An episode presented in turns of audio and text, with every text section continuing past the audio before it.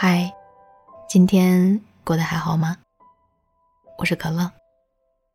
今天想给大家分享的文章是：喜欢的人都被你聊没了。相信大家应该都有过这种感觉，频繁的聊天会让你产生一种恋爱的错觉。从某一天开始，有个人出现在你的微信列表里，通过分享日常、朋友圈点赞、互道晚安。到他有了特别的备注，你开始期待每天的对话，一天、两天、一周、两周、三周。突然有一天到了下班时间，手机却没有响。直到你回家吃了晚饭，反复的打开微信刷朋友圈，他也没有像往常一样发来问候。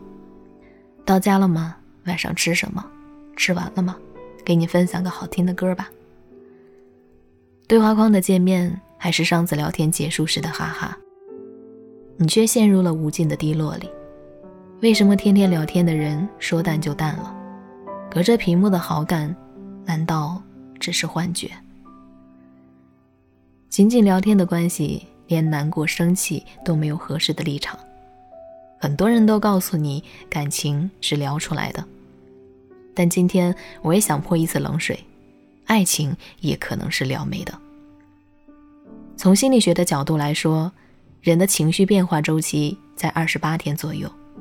比如买房，从有了这个想法到兴致勃勃的去看房，如果过了二十八天还一直没有找到心仪的房子，买房的兴趣就会骤然衰退，甚至停止。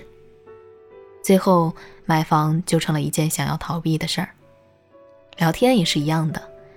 当你和一个人聊得火热，但是聊了二十八天，你们仍然只是打字聊天，没有发生过视频通话、见面、约会等进展行为，那么就很容易造成彼此的好感疲劳。这也是为什么很多人聊着聊着就不回复了，很多关系聊着聊着就淡了。无论男女，当你天天找一个人聊天，会让这段感情冒着很大成为朋友的风险。所以在十多天左右的时候，就应该积极寻求进展，否则有情人终成哥们儿也是实实在在的遗憾。但理论总是听起来容易，到了实际操作便会出现，但我们根本没有亲密成可以见面的关系。像我在北京认识的两个朋友，对彼此已经了解的非常透彻了，对方的作息、兴趣爱好。甚至家庭成员都聊过了，却仍然默契的觉得谁也没有真正打开过心扉。实在找不出约会的理由，便不了了之了。很多人都会犯这样一个错误：对于刚认识的人，就把自己最好的一面和优点拿出来，拼命传达我很好的信息给对方。但可惜，再多的夸赞和认同，也不等同于亲密。亲密的反义词不是疏远。而是体面。成年人之间通过分享兴趣、快乐而靠得更近，就像分享购物车，可以很快让两个女生熟络起来。但只有共享那些难堪的、笨拙的、崩溃的时刻，才能算得上亲密。比如一起挤过的地铁、淋过的雨、分享的泡面，这就给我们一个很大的启示：在聊天时，如果非常努力地打造完美的人设。对方可能会觉得你很好，但也会觉得你们之间有隔阂，有意图客气的强架着很多话不会跟你说。反之，如果你真实的暴露了自己生活的小缺憾，比如今天出门衣服穿反了，上班迟到被老板骂了，跟同事吵架了，把家里人生日给忘了，分享这些抛开体面的时刻，会让对方感觉到你对他的信任。也更容易创造见面的契机。今天心情不好，下班去找你吃个饭吧。不用担心自己长得不够好看，声音不够好听。要知道，霍思燕第一次见杜江也一点没感到喜欢。虽然杜江相貌端正，但完全没长在他审美上。而他真正对杜江产生好感，是有次一起出来时，他带了一条大狗。下楼梯时，大狗有点害怕。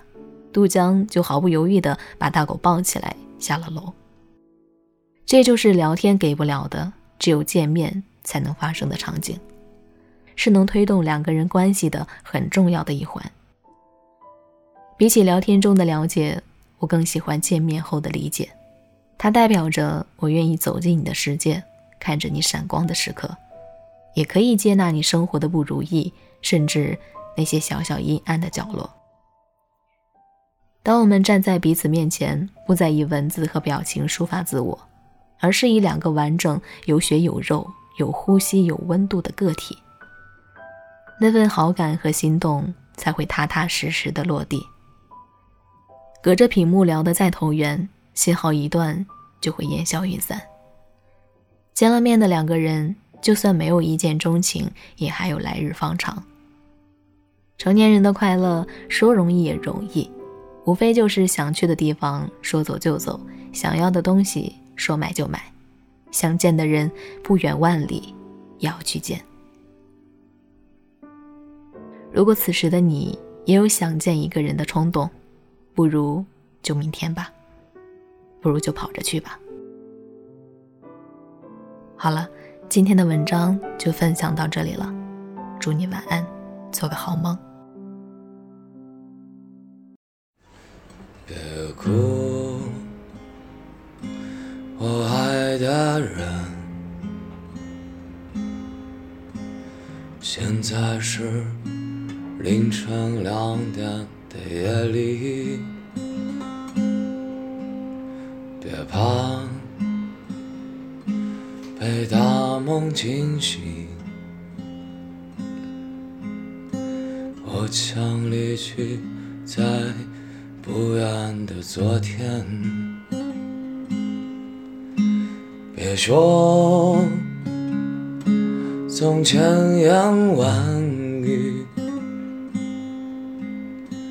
人海浮萍，且行且珍惜。别问向谁借友谊友谊。不知何缘起。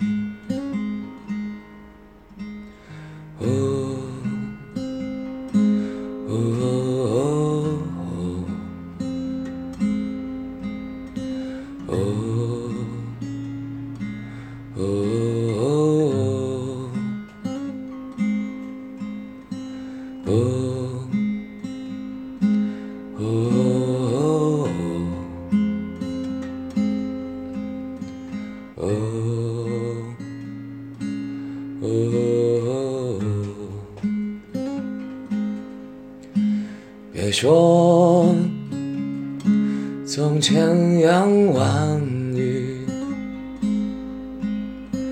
人海浮萍，且行且珍惜。